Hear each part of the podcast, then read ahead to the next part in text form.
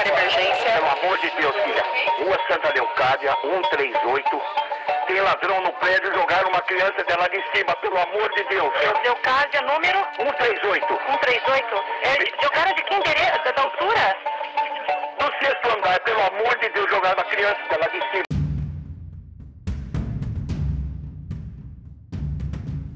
O relógio marcava 23 horas e 49 minutos, quando Antônio Lúcio Teixeira, mais conhecido como Seu Lúcio, professor de educação física, realizou uma chamada ao 190. Uma criança havia caído do sexto andar do edifício London, na rua Santa Leocádia, zona norte de São Paulo. Um caso que gerou grande repercussão no Brasil. E aí, pessoal? Hoje eu vou trazer os detalhes do assassinato da pequena Isabela Nardoni. Um caso que comoveu bastante o Brasil. E, aliás, comove até hoje, né? Pela natureza cruel dos fatos.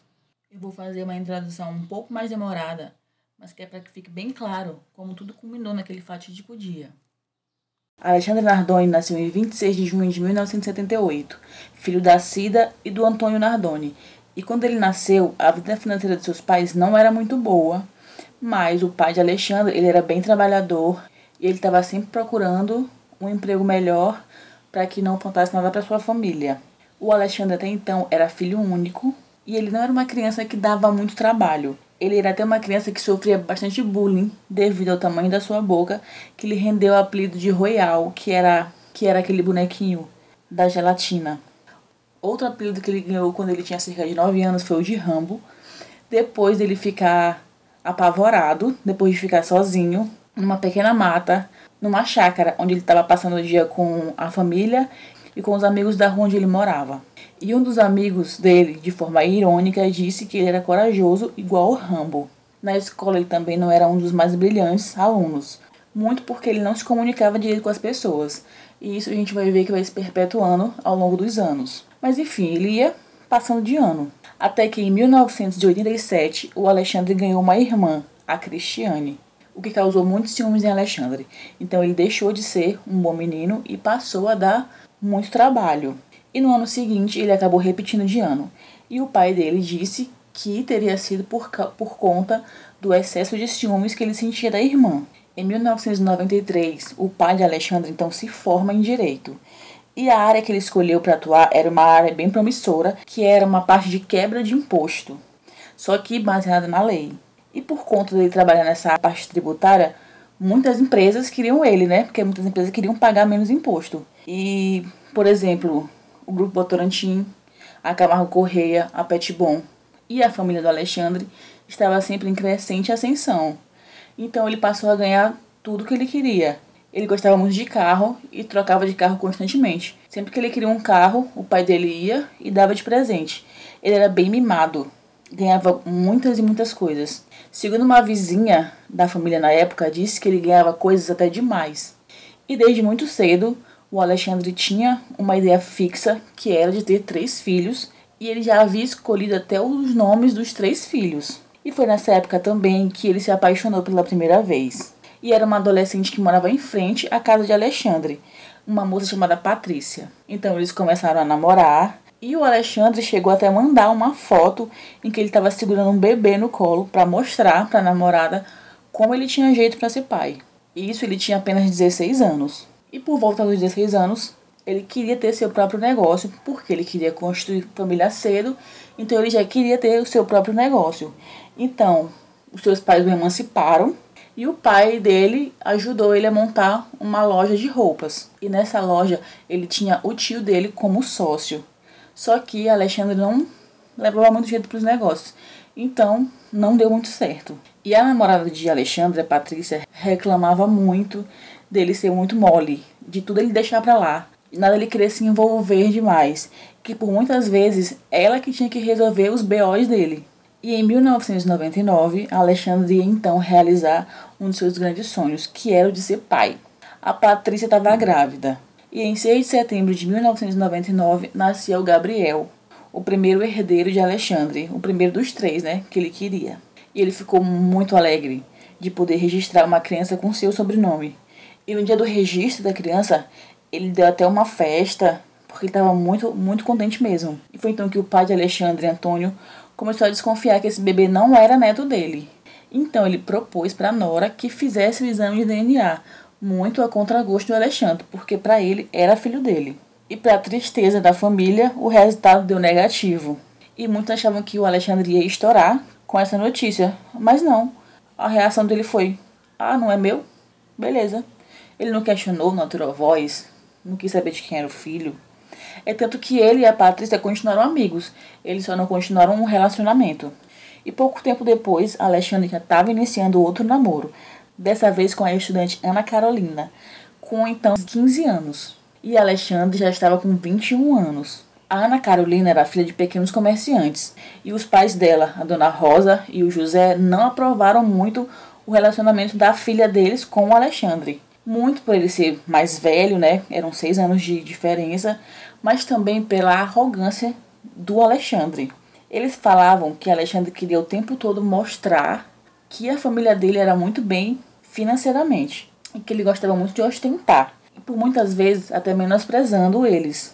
A mãe da Ana Carolina falava que Alexandre não estudava, que só queria ver ostentando para alguém que já tinha 21 anos. E ela falou também que o Alexandre tinha um vocabulário muito pobre, que ele não conseguia desenvolver uma frase sem falar alguma gíria e que ele nem tinha muito assunto.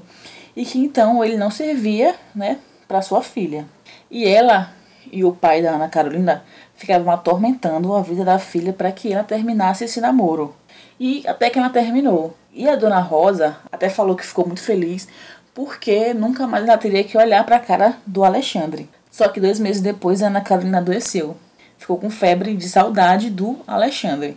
Então os pais dela ligaram para Alexandre, né, para que eles voltassem e eles acabaram aceitando o namoro dos dois. E passado outros dois meses, a Ana Carolina descobriu que estava grávida e ela estava com 17 anos e ela ficou desesperada com essa notícia. O Alexandre conta que ela quis interromper essa gravidez e que um, um certo dia ele ficou sabendo que a Ana Carolina iria encontrar um amigo para comprar remédio abortivo. Então ele foi atrás dela para tirar para tirar essa ideia da cabeça dela. Anos depois, a Ana Carolina desmentiu essa história. Ela disse que ela tinha ido sim encontrar com um amigo, mas ela queria mais era desabafar e que não passava pela cabeça dela interromper essa gravidez. E o pai do Alexandre curtiou todos os gastos da gravidez da Ana Carolina. E foi aí que apareceu a primeira desavença entre Ana Carolina e a família Nardoni, que foi a data de nascimento da filha. Como ia ser cesárea, eles tinham que marcar a data do parto. E o Alexandre e o Antônio queriam que a cesárea fosse marcada para o dia 17 de abril, que era a data de aniversário da Cida, a mãe do Alexandre, como forma de fazer uma homenagem para ela. Mas a Ana Carolina bateu o pé. Ela falou que ela não queria, que ela queria um dia que fosse exclusivo para a Isabela. E o Antônio não gostou muito dessa ideia, né? Ele falou que ela estava sendo egoísta, que não sabia por que ela não queria marcar a data que ele queria e que afinal era ele que estava pagando. Estão sacando já o padrão dele, né? Enfim, ele não conseguiu o que ele queria, pois no dia 18 de abril de 2002 nasce Isabela. E a chegada de Isabela até trouxe um certo clima de harmonia entre as famílias, a Nardone e a Oliveira. O Alexandre, então, aproveitando esse clima amistoso que estava entre as famílias, foi conversar de casamento com José, o pai da Ana Carolina. Mas a resposta dele foi de pronto negativa. Ele disse que a Ana Carolina era muito nova para casar ainda, que quando ela ficasse mais velha, ela ia decidir com quem ela iria casar, mas que naquele momento ela continuaria na casa deles. Mas que os pais permitiriam que Alexandre dormisse lá de vez em quando, o que não aconteceu muito não. E então, incentivado por Ana Carolina, Alexandre resolveu então estudar e ele foi cursar direito porque afinal eles estavam construindo uma família e Alexandre tinha que tomar algum rumo na vida dele. Então ele começou os estudos e Ana Carolina percebeu que o namorado andava meio estranho. Ele dava muitas desculpas e, e muitas vezes esfarrapadas para não dormir na casa dela. E uma certa vez ele falou que ele não poderia passar lá e que ele estava indo para casa dormir. E Ana Carolina safa, antena ligada, sacou que aquilo era mais uma desculpa esfarrapada. E então ela deu plantão na casa de Alexandre. E ele foi aparecer em casa só de madrugada, lá pelas 4 horas da manhã. E então ela resolveu colocar um ponto final naquele namoro, ela não queria mais e terminou tudo. E foi aí que outra Ana Carolina entrou na vida do Alexandre. só que dessa vez a Ana Carolina Jatobá. E quando a Ana Jatobá nasceu, os seus pais Alexandre Jatobá e Ana Lúcia viviam muito bem financeiramente. Ele era vendedor de carros e o negócio dele ia de venda em polpa. Ana Jatobá tinha de tudo. Ela era tratada como uma verdadeira princesa. Mesmo quando a família começou a ter seus primeiros problemas financeiros, a vida de princesa dela continuaria, né? Sempre com muitos empregados à sua disposição. E o pai da Ana Carolina sempre colocava os filhos nos melhores colégios da cidade, mesmo sem conseguir pagar as mensalidades. Assim, quando a inadimplência já estava insustentável, ele tirava os filhos daquela escola e colocava em outro colégio, também bem caro. E foi assim até a Jatobá se formar no ensino médio. E quando ela se formou, ela disse que queria ser uma promotora e começou a cursar direito com o apoio dos avós e dos pais. No primeiro semestre, no primeiro semestre, ela estudava no turno matutino e no segundo semestre ela passou a estudar à noite e foi quando ela conheceu o Alexandre Nardoni. A mãe da Ana Jatobá começou a perceber que a filha falava bastante em tal de Alexandre e perguntou se ela estava namorando aquele rapaz. E ela falou: Não, nada a ver, ele é só meu amigo. E a mãe dela ainda alertou, dizendo que ela só tinha 18 anos e que com tanta gente no mundo, por que ela foi arrumar logo um cara que tinha filho e que essa história não ia dar certo. Só que mesmo com os conselhos da mãe, eles engataram um namoro. E a data de início de namoro deles é um dia depois do término lá atrás com a Ana Oliveira. E a Ana Lúcia disse que de uma filha que não dava preocupações, que sempre avisava para onde ia e que horas ia voltar, deu lugar a uma filha que não respeitava mais horários e passou a chegar quase de manhã em casa. E isso quando ela voltava. E no ápice de uma briga entre a Jatobá e a família, ela decidiu que ia morar com o namorado. E os pais da, da Ana Carolina Jatobá nem conheciam Alexandre direito, porque ele nunca descia do carro, ele sempre se recusava a subir no apartamento dos pais dela. Quando a Isabela tinha um ano e quatro meses, a Ana Carolina Oliveira telefonou para a mãe de Alexandre para informar que estava colocando a filha numa escolinha porque ela precisava trabalhar. A dona Cida até se ofereceu para cuidar da neta, mas a Ana Carolina falou que a Isabela precisava se acostumar com aquela rotina de escola. E quando o Alexandre ficou sabendo disso, ele ficou revoltado. Ele foi para a porta da casa da Carolina porque ele queria falar com a ex-sogra, porque segundo ele, estavam usando a filha dele para atingi-lo. E assim, ele foi super escroto, tanto com a Ana Carolina Oliveira quanto com a sua mãe.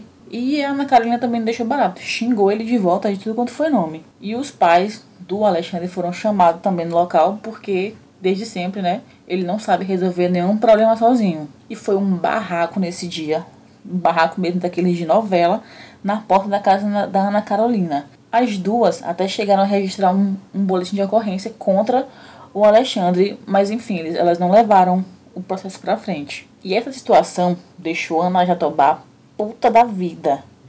Porque, segundo ela, a Ana Oliveira queria chamar a atenção do seu namorado, noivo, enfim, moraram juntos.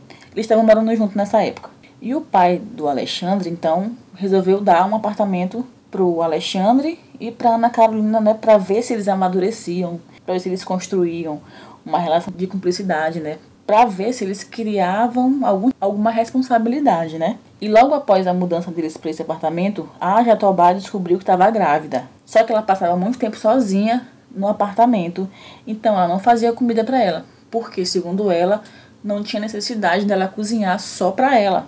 E a mãe dela, vendo que ela estava emagrecendo, né, chamou para ficar na casa dela, para se alimentar melhor. Afinal, ela estava grávida, né, até ter o, o bebê. E o combinado era que Alexandre dormisse lá aos finais de semana, coisa que não aconteceu. Nem mesmo quando o Pietro nasceu, o Alexandre ia fazer muitas visitas para o filho. Isso porque a Jatobá continuou dois meses ainda na casa da mãe, até que ela se sentisse confiante para trocar uma fralda ou dar um banho no bebê sozinha. E nessa época ela acabou trancando a faculdade, porque ela não conseguiu conciliar a rotina de estudos com a rotina de cuidar do Pietro. E foi nessa época que houveram muitas brigas entre o casal.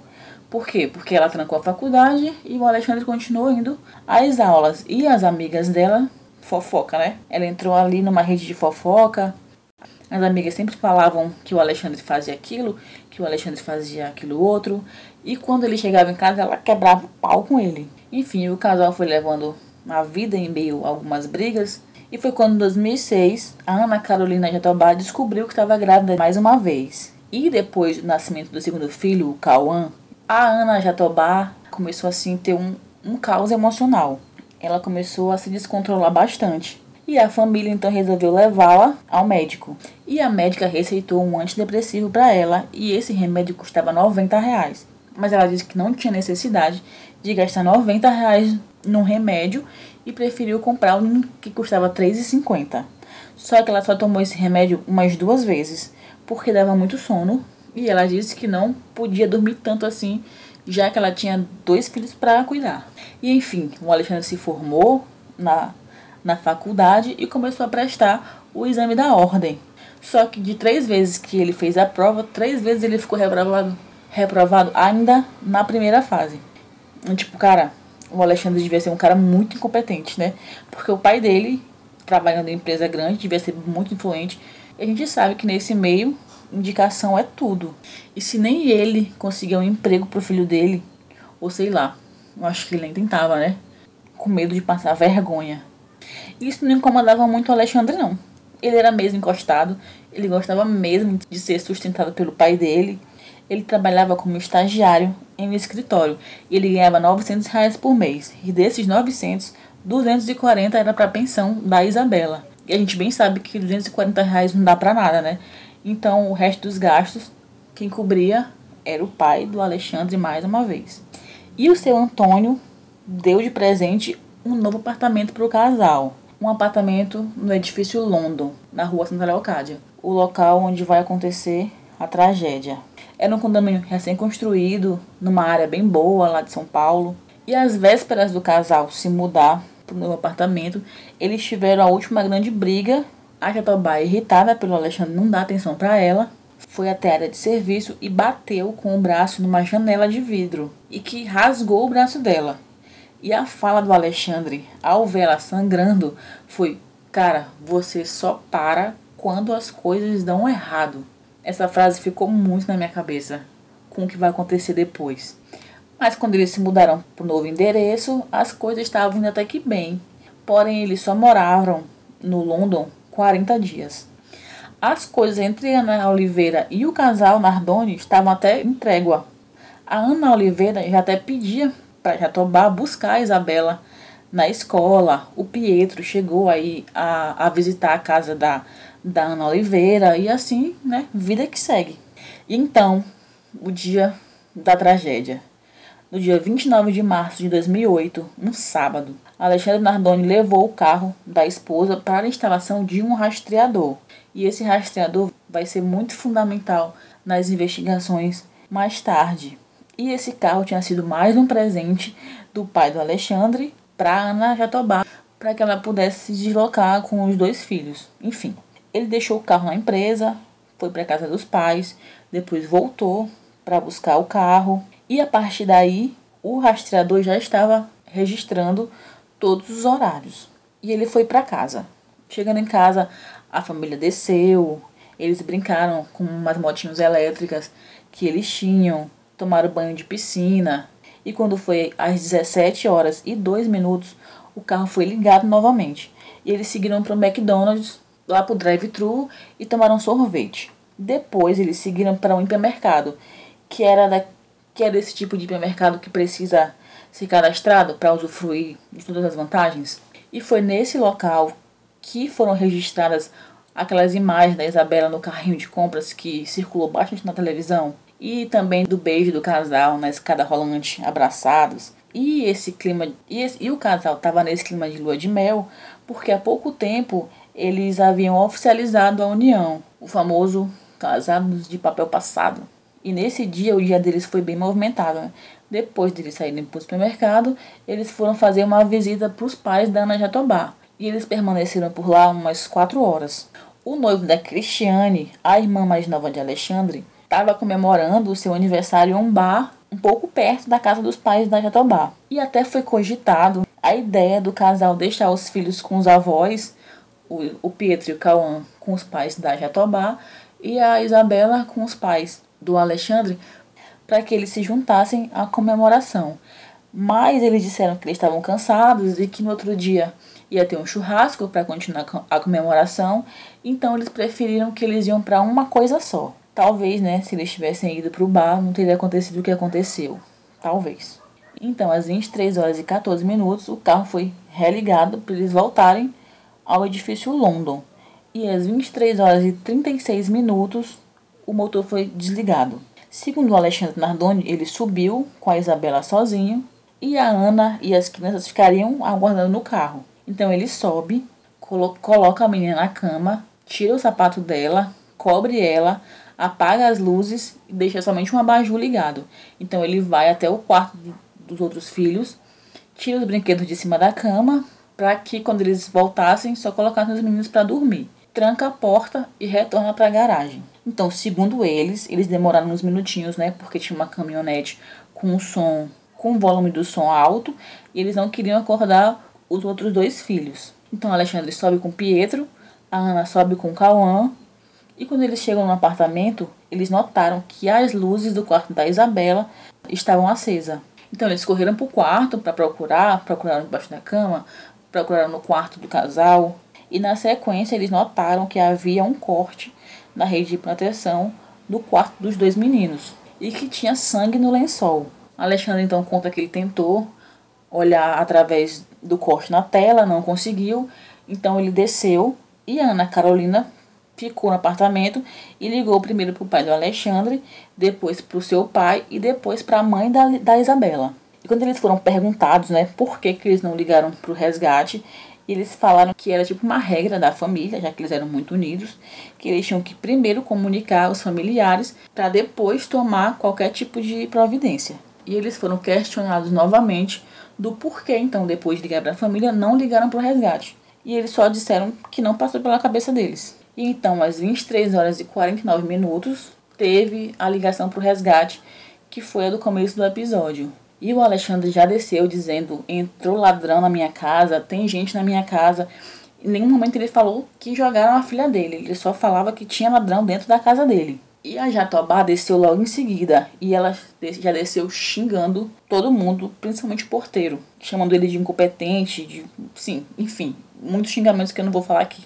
E a Ana Oliveira chegou muito rápido ao condomínio, porque, segundo ela, ela estava perto, na casa de umas amigas. E algumas coisas foram levantadas sobre a Ana Oliveira. O pai do Alexandre chegou a dizer que ela ligava para a Cristiane, né, a irmã do Alexandre, pedindo que ela ficasse com a Isabela porque ela queria sair. E eu não vejo problema nenhum nisso. Eu lembro de comentários na época que até diziam: Nossa, como que ela tem coragem de deixar a filha sozinha com o pai? Oi, meus amores, guarda compartilhada. E ela também tinha todo o direito, né, de ter seu momento de diversão. Mas como sempre, a mulher é julgada em qualquer situação. Enfim, a Ana Oliveira e a Ana Jatobá chegaram a ter uma discussão lá no momento. A Ana Oliveira estava muito nervosa porque o socorro não chegava. E ela se incomodou porque a, a Jatobá não parava de falar e elas tiveram uma discussão lá no momento.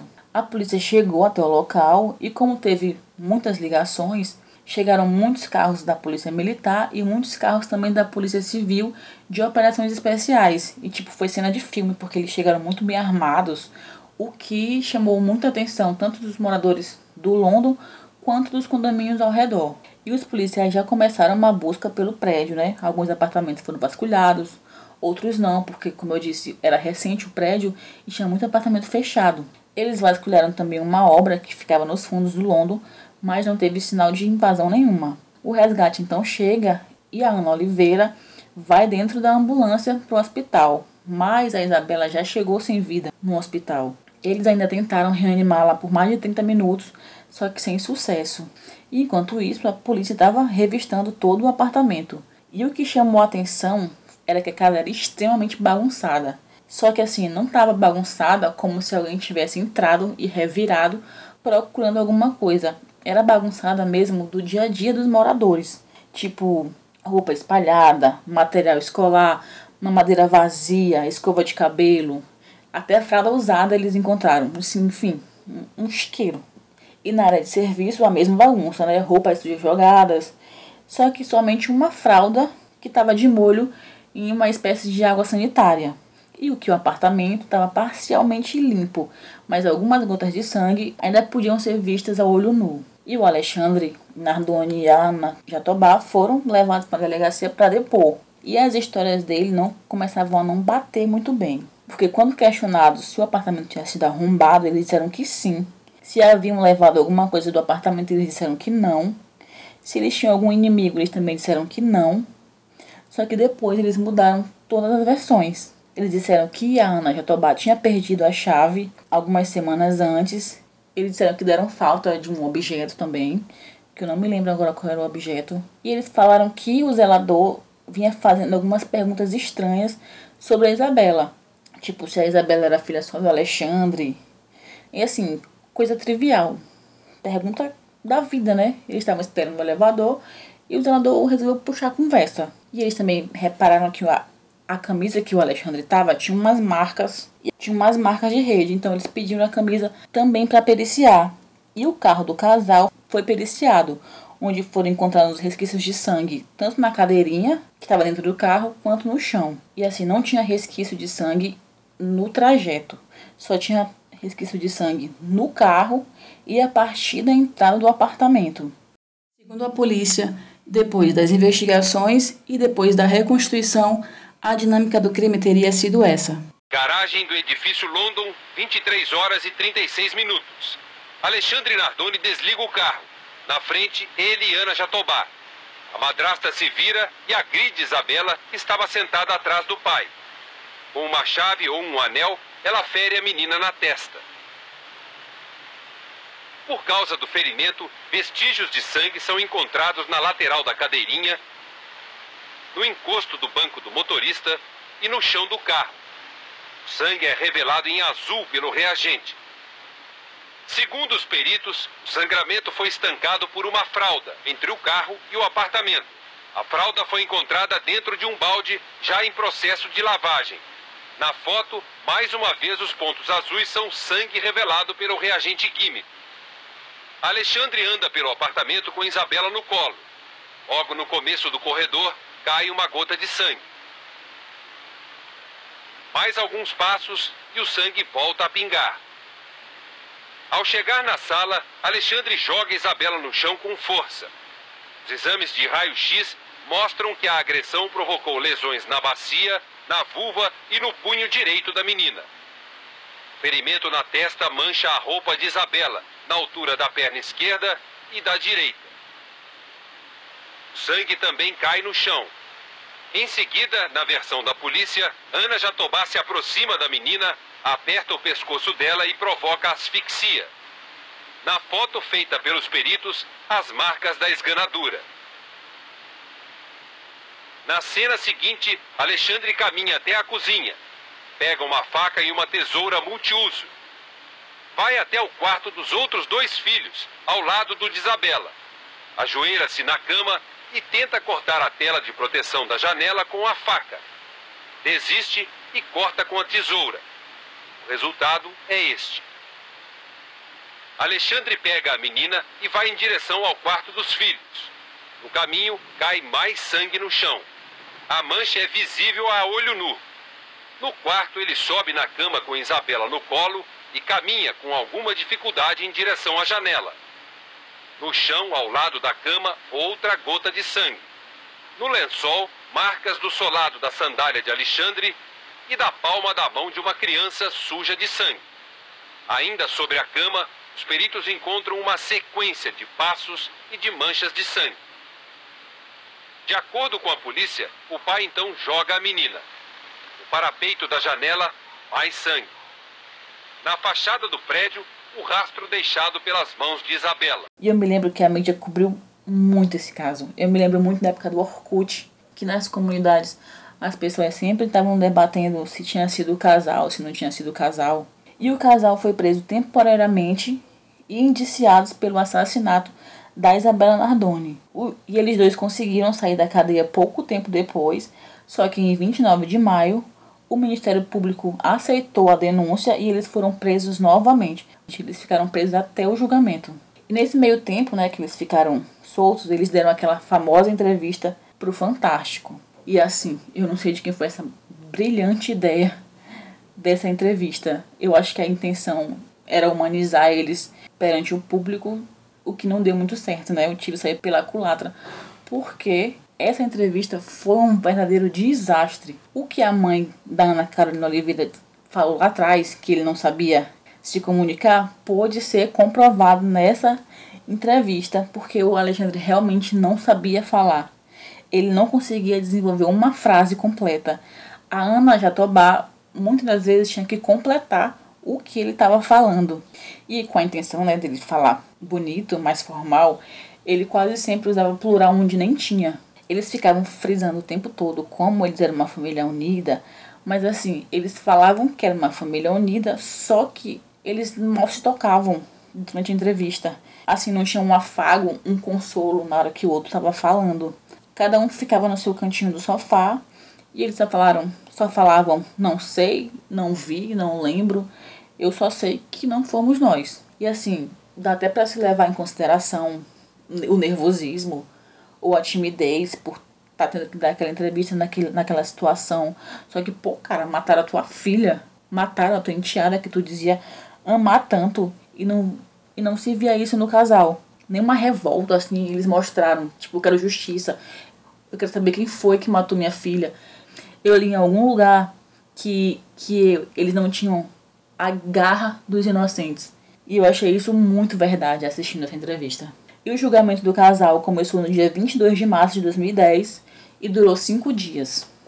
Começou hoje em São Paulo o julgamento de um caso que comoveu os brasileiros há quase dois anos. A morte da menina Isabela Nardoni, de cinco anos. Os jurados foram sorteados. Quatro mulheres e três homens vão decidir se o pai da criança, Alexandre Nardoni, e a madrasta, Ana Jatobá, são responsáveis pelo que aconteceu na noite do dia 29 de março de 2008. O Alexandre Nardoni foi condenado a 31 anos, um mês e 10 dias de prisão, e a Ana Carolina Jatobá foi condenada a 26 anos e 8 meses de prisão.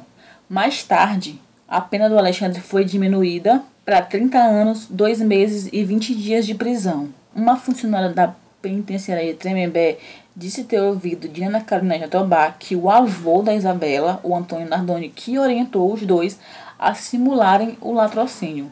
Só que nunca foi confirmado. O que eu acho muito possível, já que o Alexandre não conseguia resolver nada sem a ajuda dos pais. Em 2017, a Ana Jatobá conseguiu a progressão de pena do regime fechado para o regime semiaberto e o Alexandre conseguiu a progressão de pena em 2019. Só que quatro meses depois, o Tribunal de Justiça determinou que ele retornasse ao regime fechado para que ele fosse submetido ao teste de Rochat, que é aquele teste do borrão de tinta, para saber se ele estava apto a voltar ao convívio em sociedade. E, enfim, ele fez o teste e passou no teste, e três meses depois o STJ concedeu ao habeas corpus para que ele retornasse ao regime semiaberto. Em 23 de junho agora de 2020, a Ana Jatobá perdeu o direito ao regime semiaberto, porque ela foi flagrada, porque ela foi flagrada fazendo uma chamada de vídeo com os filhos dentro da penitenciária, o que é proibido. E a Ana Carolina Oliveira se casou e atualmente ela tem dois filhos, um menino e uma menina. E então é isso, galera. Eu agradeço quem ficou até aqui e até o próximo episódio.